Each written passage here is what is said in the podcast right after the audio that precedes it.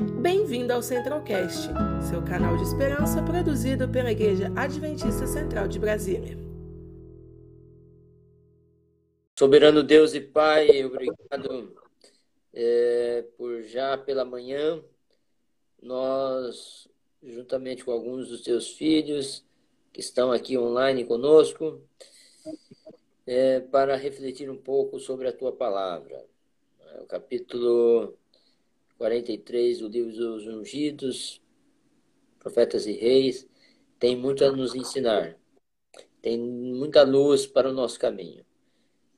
Que a tua graça, nessa hora, nos envolva e que o Senhor dirija especialmente o Ney em sua reflexão, que possa trazer luz para o nosso caminho, esperança, adver, é, admoestações que são necessárias também. Nos ajude a crescer nessa jornada rumo aos céus. É o que suplicamos com o perdão dos nossos pecados em nome de Jesus. Amém, Senhor. Maravilha, sejam todos bem-vindos. Você que está chegando, você está chegando na live do Ministério Jovem da Igreja Central de Brasília, IASD, Igreja Adventista do Sétimo Dia Central de Brasília. O capítulo de hoje é o capítulo 43 dos Os Ungidos, é um livro é, fantástico, que é um livro escrito, já que foi reescrito numa linguagem mais atualizada, mas quem tem o Profetas e Reis também pode acompanhar lá no mesmo capítulo. E aí é contigo, Ney. Qual, qual o nome do capítulo mesmo? Qual o nome do capítulo? Rapaz, o nome? Como, como eu, fui, eu, tô, eu sou das antigas, eu tô no, ah. no e Reis aqui. O Profeta e Reis fala aqui o capítulo O Vigia Invisível. Na versão aqui dos ungidos, né? Tá uma última noite na Babilônia. Pois é. Eu, eu costumo dizer, eu fui para São Paulo, eu voltei essa semana de São Paulo, eu costumo chamar São Paulo de Babilônia, né? Eu saí Babilônia lá e, e é eu sei que essa última noite também tá para chegar aqui na nossa nessa terra, né? Mas conte-nos aí os detalhes, as reflexões. Temos um tempinho aqui, de pelo menos uns, uns 40 minutos aí para a gente fazer essa reflexão. É contigo, meu brother. Então, mais uma vez, bom dia, Anias. Provavelmente ah. pessoas seguem você, viu, Ney? Tá? Como é que é? Tem pessoas Isso. Seguem você. É, eu tô, já vi que o Jefferson, camponeiro, amigão lá da Bahia, bom dia, Jefferson. E assim, bom dia para todo mundo que está ouvindo essa live ao vivo e também aqueles que ainda vão assistir essa live em outro momento durante o dia. É, o importante é que a gente tenha uma reflexão e que faça uma diferença na nossa vida, seja qual texto for, qual livro for. E o livro de Daniel, que é o livro que está focado nessa semana, né, nesses dias, Ontem mesmo é, estudamos um pouco sobre a loucura de um outro rei da Babilônia chamado Nabucodonosor. Então, assim, é importante refletirmos e o que, é que nós podemos aplicar para a nossa vida hoje. E estudar a Bíblia, Nanise, eu sempre penso que também, acima de tudo, não é conhecer apenas aquela história específica que a Bíblia está relatando, mas é conhecer um pouco a Deus. Como é que Deus age, age perante o ser humano, como é que Deus age perante a humanidade e quais são os planos dele é, num sentido mais global do livro de Daniel, que é um livro profético, em que os últimos acontecimentos estão relatados, desde inclusive a vida do próprio autor do Daniel, que era o reino da Babilônia, através daquele primeiro sonho da estátua de Nabucodonosor, até quando aquela aquela estátua, né, feita por vários metais, vem uma rocha cortada por mãos humanas, né? E aquela rocha atinge ali e destrói tudo, que, que é o fim do mundo. Então, assim, Daniel é um livro profético. É o primeiro ponto de vista que a gente tem que ter. Então, assim, poderia até resumir. Vamos resumir. O capítulo, a última, a última noite na Babilônia, está falando sobre o quê? Parte histórica. Então, dentro de um contexto, se vivia ali aquele ano de 539 a.C., era, digamos que quem dominava o mundo naquela época seria o Império da Babilônia. Então, hoje, se o grande domínio é o poder dos Estados Unidos, um pouco lá da União Europeia, um pouco lá da Rússia, que são as três grandes nações, naquela época quem dominava era a Babilônia. E cerca de algumas décadas antes, lá por volta do ano 630, 605, o Império da Babilônia estava crescendo e invadiu aquela região que hoje era a Palestina e dominou todos aqueles povos. Então, já no ano que de 605 a.C., é, a Babilônia levou alguns cativos daquela terra, do povo de Israel. Dentre esses cativos foi Daniel, seus amigos e outras pessoas, os nobres lá do povo de Israel daquela época. A gente tem que ter esse contexto para saber o que, é que foi acontecendo. Então, naquela época, o imperador era o rei Nabucodonosor, e o rei Nabucodonosor é, trouxe para perto de si as pessoas mais sábias de todos os reis. Não tinha esse preconceito de é judeu, não quero perto de mim.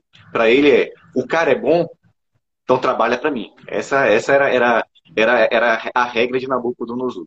Então o livro de Daniel começa com essa ida, Daniel ainda jovem, ainda adolescente talvez, ainda 17, 6 anos, e vai se preparar para frequentar a corte do rei. Aí temos aquela primeira história, né, do sonho de Nabucodonosor, através da estátua, que a gente já falou, já foi até estudada nos dias anteriores aqui do livro.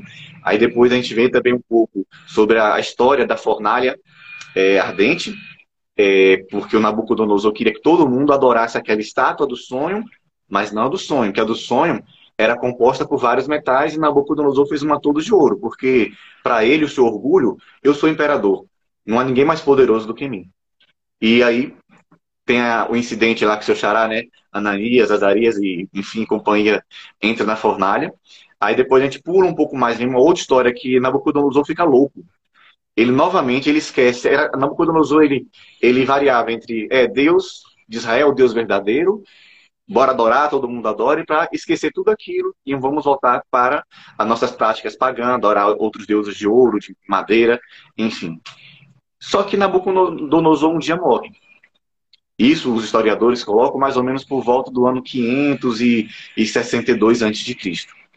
É, eu dei uma olhada um pouco na parte arqueológica, Nanias, e lá conta que é, Nabucodonosor, quando morreu, ele, o seu sucessor não foi o Belsazar, que é o personagem, um dos personagens principais da história de hoje, nem o seu pai Nabonido, mas havia um outro é, uma outra pessoa que sucedeu, só que ficou seis anos mais ou menos, veio uma outra pessoa ficou seis meses, aí entra na história é, Nabonido, que os historiadores consideram ou como um filho direto de Nabucodonosor, ou talvez porque casou com a filha de Nabucodonosor, mas esses detalhes não é o mais importante e o relevante nessa história. O importante é que havia uma hierarquia. Sanguineamente, Nabonido, que era o imperador da Babilônia, é descendente de Nabucodonosor.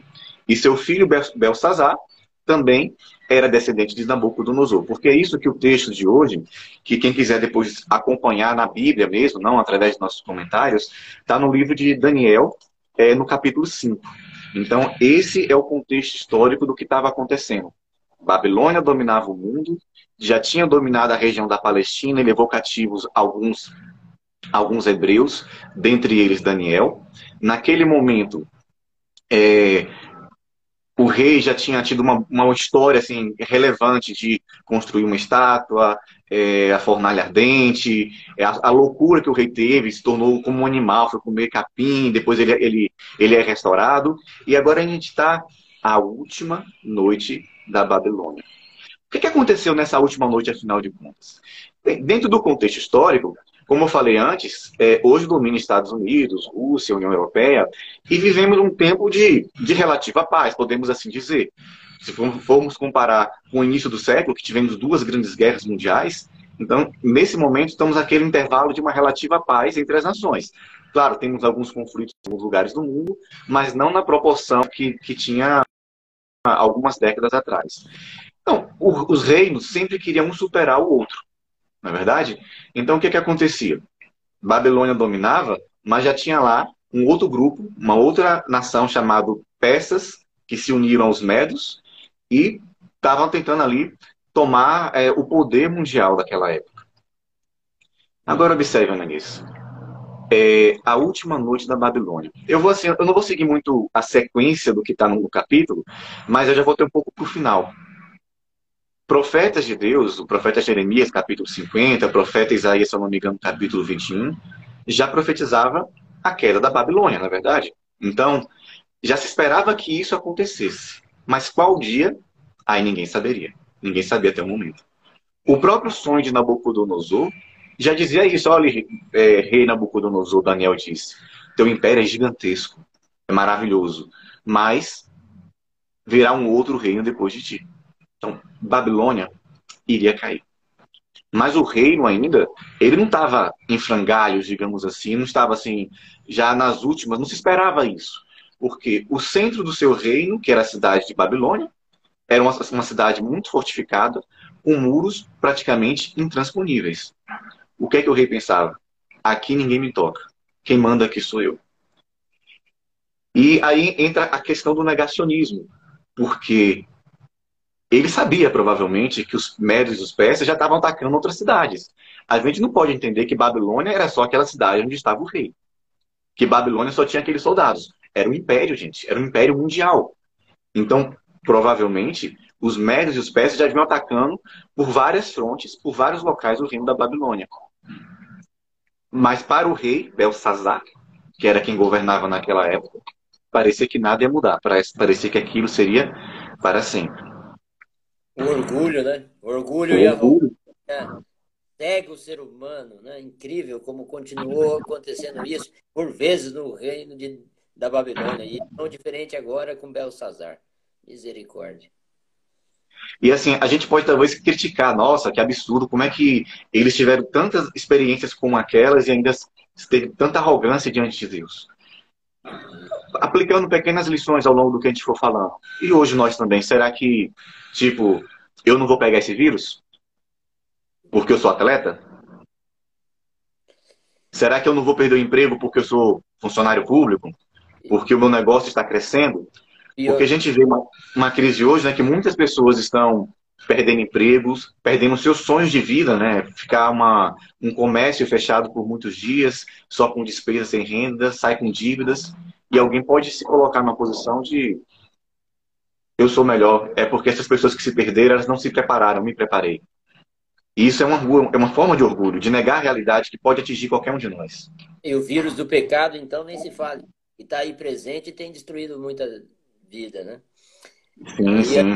O Belsazar, cara, viu né, muita coisa que aconteceu e, e tinha acesso ao histórico do, do, dos reinados, do reinado do seu vô, né, seu, seus antecessor, seu antecessor.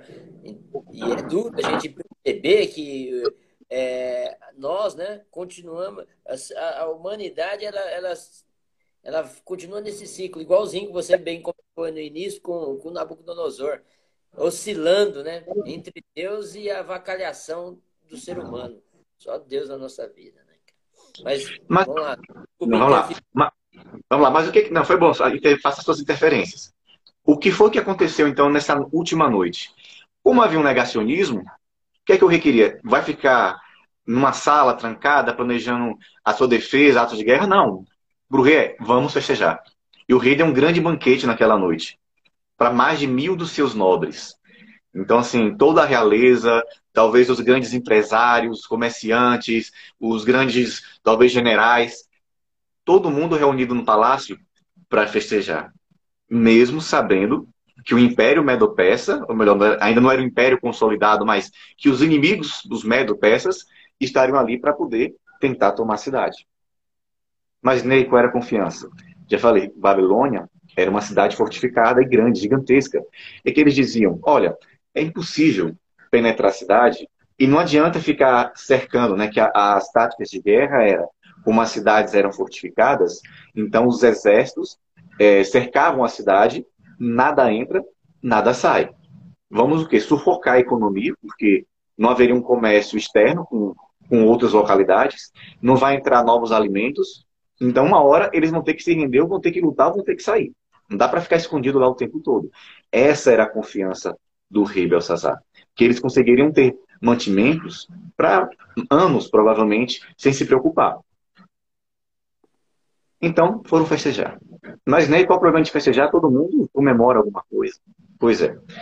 Só que por, meio, por mais que eles tivessem toda aquela história do, do Nabucodonosor, de quem era o Deus do povo de Israel, o rei Belsazar deu uma festa, mas era uma festa ao estilo babilônico. era muita bebida, nada muito diferente de hoje também, não vamos dizer, né? Não vamos querer colocar que é o pior dos mundos.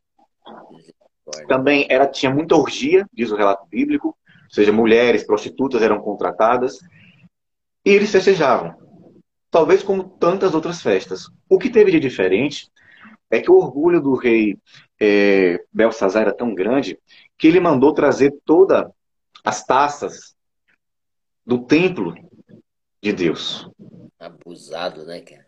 Então, para ele, nada era sagrado o suficiente que ele não poderia tocar. Então ele, ó, não conquistamos vários povos? Eu sei que tem umas taças de ouro. Traga lá as taças de ouro do povo de Israel, do, do templo de Deus, do templo de Yahvé. Provavelmente ele poderia ter sido divertido. Não, rei, não faça isso. Eu sou o rei. Eu posso tudo. Quem manda aqui sou eu. O livro de Daniel, Ananias, se a gente for observar, ele sempre vai trilhar por pelo menos três temas. A soberania de Deus. Quem manda aqui é Deus. Mas o ser humano dizendo, não, eu posso por mim mesmo, eu vou fazer diferente. A fidelidade de Deus. Aquilo que Deus promete, Deus cumpre. E não só no aspecto da bênção, mas se ele disse que se o mal for praticado, se a alma que pecar esta morrerá, essas consequências também virão. Infelizmente, é, para nós seres humanos, né, nós às vezes temos uma relação de causalidade direta, que é se eu então comer o fruto da árvore do conhecimento do bem e do mal, Deus disse que eu vou morrer. Ah, comi não morri. Foi o que Eva disse. Porque o pensamento era aquela causalidade fez, de uma forma fulminante, vem o resultado. Quando eu falei no início de conhecer a Deus, é nesse aspecto. Deus tem o seu próprio tempo. E as suas consequências não vai vir no tempo que a gente acha que vai vir. Mas, ao mesmo tempo, Deus também nos, se faz conhecer dizendo que há momentos que ele atua diretamente naquele, naquela hora. E foi tão grande o pecado do, do rei por pegar objetos sagrados para cometimento de pecados, que de imediato Deus apareceu ali naquela festa. E aí diz o relato bíblico que enquanto eles festejavam os utensílios do templo, surge uma mão, um dedo e fogo e começa a escrever na parede palavras que eles não conseguiam nem ler sequer. Quem dirá entender o que significava aquilo. Mas era uma manifestação sobrenatural. Como ignorar uma, uma, uma manifestação daquela e dizer vamos continuar a festa? Eu acho engraçado porque o relato bíblico diz que eles ficaram com tanto medo, especialmente Belsazar, que os joelhos tremiam. Imagina o teor de medo que você tá, que provavelmente deve estar sentado no seu trono, um joelho batendo no outro de tanto medo e horror que estava diante daquela cena. Talvez agora a lembrança do que já tinha acontecido antes com Nabucodonosor, quando ficou louco, o rei começou a, a sua consciência a, a apontar que eles não estavam, não viveram uma vida correta. Mas agora eles queriam um significado. O que é que o rei Belsazar faz? Convoca todos os sábios do reino, convoca todos os chefes, os astrólogos e pede: Eu quero uma interpretação disso. E ninguém conseguia dizer o que significava. Diz a Bíblia que, a, no capítulo 5, né, que a rainha, né, a mãe do, do, do, do rei, não se sabe exatamente quem é ela, podendo ser a, a mãe de, Belsa, de, de Belsazar, podendo ser uma das filhas é, de Nabonir ou de, de Nabucodonosor. Mas o fato é que diz assim que tendo a rainha ouvido os gritos do rei dos seus nobres. A rainha, então, se ela ouviu os gritos, destacou isso, então ela não estava ali por perto quando tudo aconteceu. E ela chega, que confusão é essa? O que é está acontecendo? E aí contam para ela. Ela diz, olha, rei, tem uma pessoa que pode cumprir essa missão. O que todos os sábios do rei do reino não conseguem, há uma pessoa chamada Daniel. Ele trabalhou para o teu avô, Nabucodonosor, e ele interpretou sonhos, ele demonstrou o potencial dele. E o rei diz: traz Daniel. E o rei já tinha prometido: olha, quem por acaso interpretar essas palavras, o seu significado, será o terceiro no meu reino. Vai receber uma corrente de ouro, um anel, enfim, receberia todas as honrarias possíveis. E o terceiro do reino, é só para esclarecer, talvez para quem não tem tanto contato com essa história, eu já mencionei sobre Nabonido, que é o pai de Belsazar.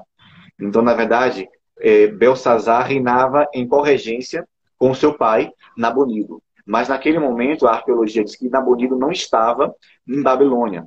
Nabonido provavelmente estava no norte da Arábia. Enfim, então essa é um pouco da história que fala que era o terceiro. Aí eu faço até um parênteses, né, que às vezes a Bíblia é muito questionada da sua historicidade. Tanto é que até o século XIX, ali metade do século XIX, 1850, diziam Belsazar não existe. É só uma alegoria que a Bíblia inventou lá para poder justificar o cativeiro do povo e para tentar dar, dar, dar ânimo para eles, mas Belsazar nunca existiu. Quem reinou foi Nabucodonosor e depois foi Nabonido. Só que a arqueologia, em 1850, encontrou achados, tabletes, inscrições que falavam exatamente de que Nabonido reinava com o seu filho mais velho, Belsazar. Então, assim, o fato da ciência hoje, por acaso, não comprovar algum relato histórico bíblico, não quer dizer que a Bíblia esteja errada, porque Davi também, durante muito tempo, não era reconhecido como um personagem real. E aí entra um pouco da nossa fé. Onde nossa fé, em que vamos crer? Né? Porque será que só, nós só vamos crer naquilo que foi evidente, naquilo que tiver comprovação científica e que fosse vencida no tribunal com uma comprovação jurídica? Eu acho que talvez por isso, é uma experiência minha, Ananias, que às vezes Deus deixa algum tempo de silêncio na nossa vida. Deus não fica trazendo um milagre atrás do outro. Deus não fica se manifestando é, de uma forma assim, mais visível a cada dia na nossa vida. Veja assim que Abraão, Deus aparece lá para Abraão, né? Fala com ele e depois Abraão passa um tempo assim, parece que Deus, a gente não vê nenhuma, nenhuma, nenhuma nova orientação. Tipo, eu já te orientei, Abraão. Sua vez agora de viver. O povo de Israel, quando fugiu do Egito, parecia que vivia sempre atrás de milagres, um milagre atrás do outro. E ainda assim, a descrença aparecia. Aí voltamos agora para Belsazar. Ananias, assim, o que, que você pensa sobre. Será que o motivo pelo qual a Babilônia caiu foi por conta dessa noite apenas? Será que foi por conta apenas que usaram? Porque parece que entender assim, olha, a consequência foi, o rei pegou as taças do templo, tomou, tomou vinho, cachaça, cerveja com aquele objeto sagrado. Então Deus de imediato castigou ali e os medopestas invadiram. Cara, que foi isso? Eu tenho a plena convicção e certeza de que antes de uma sentença divina vem muito antes misericórdia, admoestação, advertência, paciência. E isso tem sido tanto que quando você olha para o Antigo Testamento e, e já lê as sentenças e lê no Novo Testamento é, a, o modus operandi ali do Novo Testamento, você acha que o, Jesus, o Deus do Novo Testamento é mais bonzinho do que o do Antigo Testamento. Não tem nada de diferente de, desse Deus. O Deus continua sendo o mesmo. O problema é que nós lemos a sentença e, a, e só que não entendemos que antes de chegar naquele momento ali, houve muito tempo de graça né? E teve advertências e não foi e não foi uma nem duas, nem três, eram várias. Né? E no reinado de Nabucodonosor, pelo amor de Deus, quantas vezes Deus advertiu o seu povo para voltar-se a ele e tal, e a rebeldia e o orgulho do ser humano levando nós a cada loucura que misericórdia. E a, só que uma hora a taça da iniquidade chega ao seu limite, né? e ela transborda. E Deus tem que botar um ponto final. Assim como ele fará é, na história dessa, da nossa história também, né?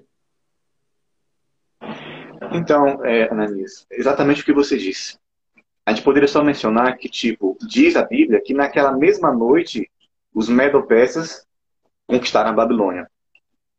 Por isso que a profecia caiu, de repente caiu a grande Babilônia. Eles não esperavam que aquilo fosse acontecer, mas os sinais talvez até para adiar, porque o, momento não estava definido, só o resultado. Eles poderiam ter feito alguma coisa. Quando Jonas foi pregar em Nínive, o povo se arrependeu e Deus não destruiu a cidade naquele momento. Porque quando a, quando a impiedade voltou, né, novamente Deus teve que cumprir o seu propósito. Então, para, para a Babilônia, para Belsazar, várias advertências já tinham sido dadas. Tanto é que Daniel, quando entra lá no palácio, antes de dizer o que é estava escrito, Daniel faz, bora fazer um históricozinho aqui, Belsazar, antes de eu dar a tradução? Que nem eu fiz aqui, bora fazer um, bora contextualizar tudo. Lembra do teu pai, do teu avô, tudo que Deus fez, tudo que aconteceu? Pois é. Então Daniel começa a relatar, inclusive, os próprios pecados de Belsazar, tudo aquilo que ele tinha feito de errado. O próprio fato de a Babilônia, a Babilônia estar cercada por um exército inimigo já era um grande sinal. Não foi assim, tipo, estamos em paz, tranquilidade, bora festejar, cometeu um pecado, nossa, Deus vai atacar. Aí agora veio de bem longe, Deus transportou para uma mágica, instalado dedos, tipo Thanos, pronto. Aparece um exército na frente de, dos portões da cidade e invade. Não, tudo aquilo já estava acontecendo. Mas ainda assim, a arrogância do rei Belsazar, a sua prepotência diante até mesmo de confrontar a Deus, causa tudo aquilo. Como, como resultado final. E eu penso assim que, por que, que Deus deixou essa história para nós? Porque também tem que pensar nesse aspecto. Não é simplesmente quantos outros impérios caíram, quantos outros reinos fizeram coisas ruins. Por exemplo, é, estamos falando de usar objetos sagrados para cultuar outros deuses, para, para como é que eu diria, é, fugiu aqui a palavra, para orgias, para bebidas com objetos sagrados. Mas se for estudar, formos estudar história, um imperador, um governante chamado Antíoquio, Antíoquio Epifânio, lá por volta do ano 1160, 170 a.C., estava dominando também a região da Palestina, já era uma época do Império Grego, e simplesmente mandou sacrificar porcos no templo, no, no altar do templo de Deus. Que é uma blasfêmia pior até do que tomar uma, um vinho com uma taça de ouro, porque foi diretamente no templo de Deus. E, tipo, não caiu nenhum raio do céu naquela, naquele exato momento, não teve nenhuma consequência imediata. E talvez é isso, é uma coisa que a gente tem que se cuidar. Ah, meu pecado, não tem problema não. A gente nunca sabe quando é que o juízo de Deus virá. Seja um juízo talvez direto, seja talvez um juízo que vai simplesmente apenas se acumulando. Primeiro, a gente pode morrer a qualquer momento. E a qualquer momento, quando a gente morre, esse juízo, ele vem até nós, porque a gente não pode fazer mais nada para mudar o resultado da nossa vida depois que a gente morre. Ou simplesmente nosso coração pode endurecer de tal forma que nós não consigamos mais mudar ou reconhecer que estamos fazendo algo contrário à vontade de Deus. Misericórdia. Misericórdia, né? Por isso que eu falei para você. Quando, Diga, quando você, você falou né, é, dessa, esse aspecto que, puxa, o sol, né? Eu me fez lembrar daquela ilustração de que o sol ele, ele pode surtir dois efeitos em alguns corações. Ou como o barro diante do sol, que fica cada vez mais duro, ou num, numa bola de cera que diante do sol ela se derrete. Né?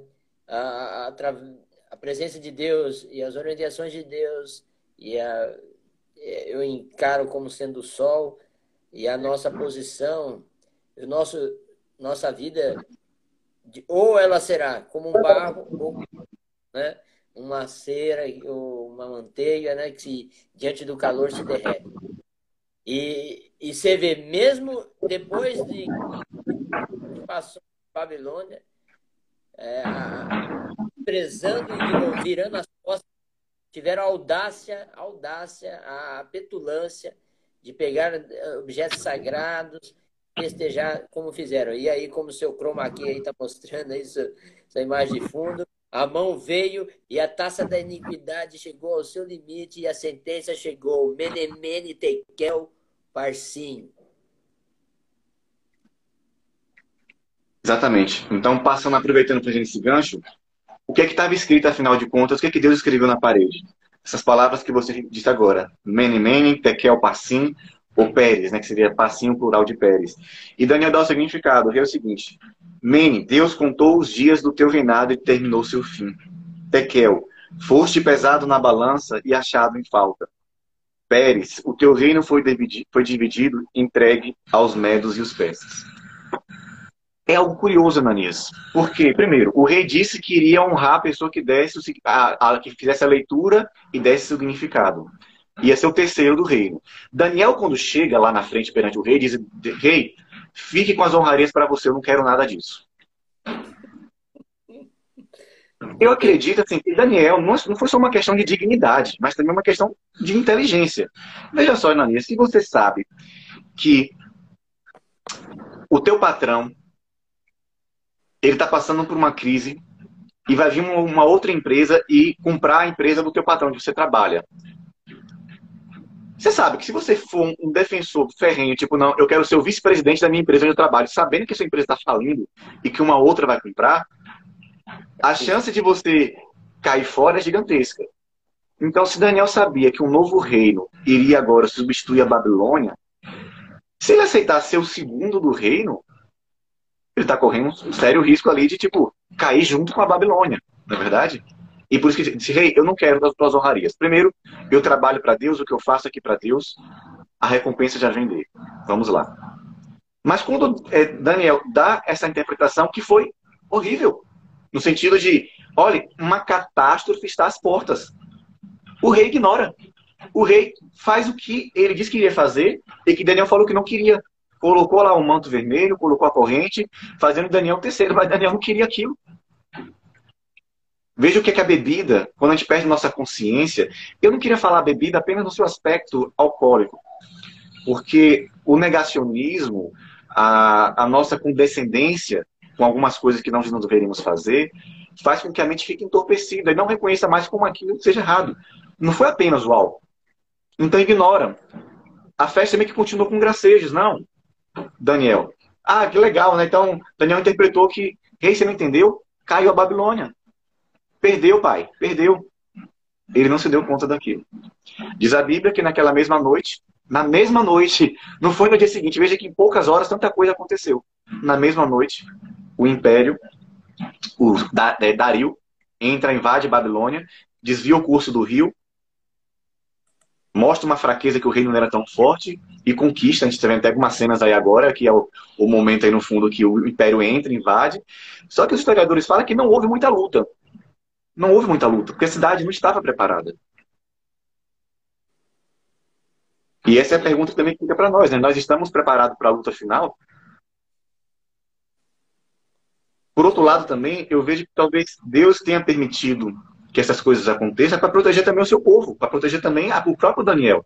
Porque quando Dario entra lá, será que Dario ainda conseguiu ver as palavras escritas na parede?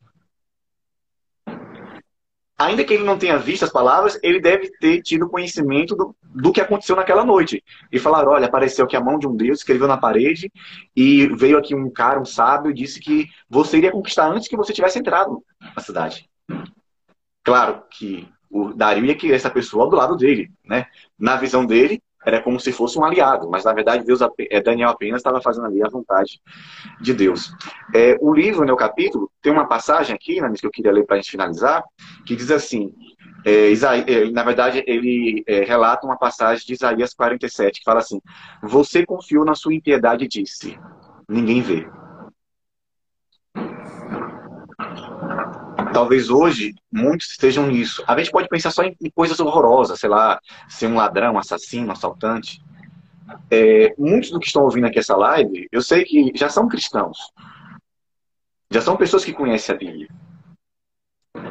Mas quantos de nós, na qual eu me incluo, talvez não esteja vivendo alguns tipos de comportamento, de pensamento, que temos alguma consciência que não é da vontade de Deus e meio que ninguém vê a maneira como tratamos uns aos outros, será que é com honestidade? É com franqueza? Em quem é que eu me confio? Na minha inteligência, na minha esperteza para enganar o próximo? Eu vou te vender um carro, Ananias, e o carro está com defeito, mas eu não vou te contar nada. Se você perceber, eu até falo, mas se você não perceber, o prejuízo fica para você. E não é um carro, talvez seja um vendedor de carros. Talvez nas minhas amizades, né? Você, Ney, vem almoçar aqui em casa. E, tipo, cara, eu não gosto da sua companhia. Eu vou dizer que não, eu, eu, eu, não, eu não vou não porque eu, eu tô com dor de dente, sei lá, minha mãe tá me visitando, alguma coisa do tipo. Sabe, é, de uma forma ou de outra, acho que cada um de nós faz um pouco dessas coisas. Mas a grande, a grande mensagem é a graça que está à nossa disposição. Porque se nós estamos enxergando os sinais, se essa meditação hoje serve para a gente lembrar o que na minha vida precisa ser transformado, isso, esse é um primeiro sinal para a gente pedir a Deus que a graça, a sua graça nos perdoe e ocupe o nosso coração para trazer a nossa transformação. Quando eu, quando eu falei da questão do negacionismo, nosso tempo aqui já está esgotado já, então para finalizar, é, a ideia de negação, é, psicologicamente falando, né, trazendo um pouco aqui da minha área, foi um, um mecanismo que o Freud identificou que os seres humanos têm. Quando o seu ego, quando eu, ele se sente ameaçado, ele é capaz de, contra todas as evidências, negar a realidade que ele viu. Então ele simplesmente nega. Você mostra a prova, mas está aqui um vídeo, está aqui um texto escrito, está aqui um, um, documento e vai negar. Está aqui a ciência, olha, foram feitos testes.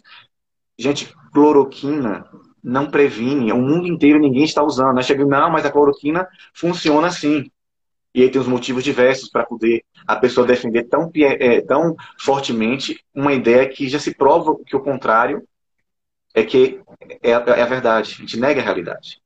Então, seja negar nossa realidade física, nossa realidade financeira, bora continuar passando cartão de crédito sem perceber que já estamos em dívidas, seja negar uma realidade de um relacionamento que já não dá mais para prosseguir por algum motivo, seja negar a realidade de que estamos afastados de Deus, seja negar a realidade de que ah, Deus aceita qualquer tipo de adoração. De mecanismo é colocar o eu acima de o Jung também ele utilizava algo parecido chamado sombra. Tudo aquilo que é ruim em nós, projetamos no outro. Então a gente nega que a gente tenha desejos pecaminosos, a gente deseja que nós mentimos, que nós damos falsos testemunhos, que nós talvez é, estamos numa vida também de orgia, de lascívia, seja lá o que for. E dizemos, não, não é bem assim.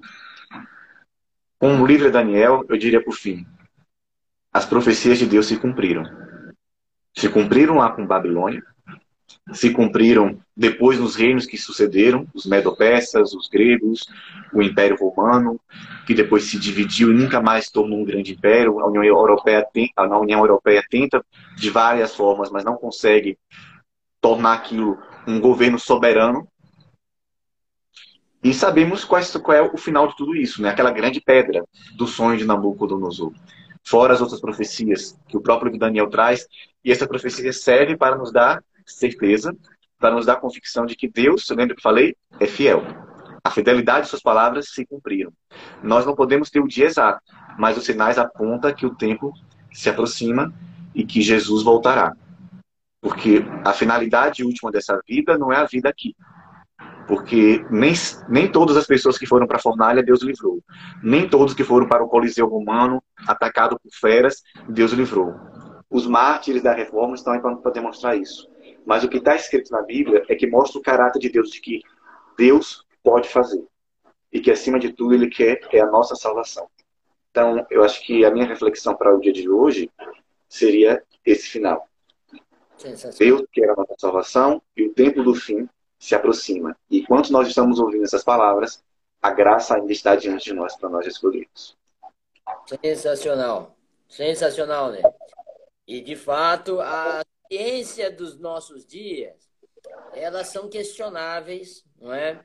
é sobre uma corrente X, se, se o negócio funciona ou não. Isso, cada os, os cientistas se contradizem, né? Agora, é, quando nós falamos, quando você bem disse agora, fechando aí é, brilhantemente, e que nós estamos falando as profecias e a palavra de Deus não tem sombra e não tem variação. Nunca, ele nunca errou. Oh, tem alguém avisando alguma coisa para nós aí, né? que já estamos chegando fim. Ele nunca falhou. A profecia nunca houve algum equívoco, alguma falha. Portanto, aquele que é fiel já nos advertiu dos dias em que vivemos. E, de fato, os erros do passado precisam nos abrir os olhos para as nossas pegadas né, que estamos vivenciando nesses últimos dias.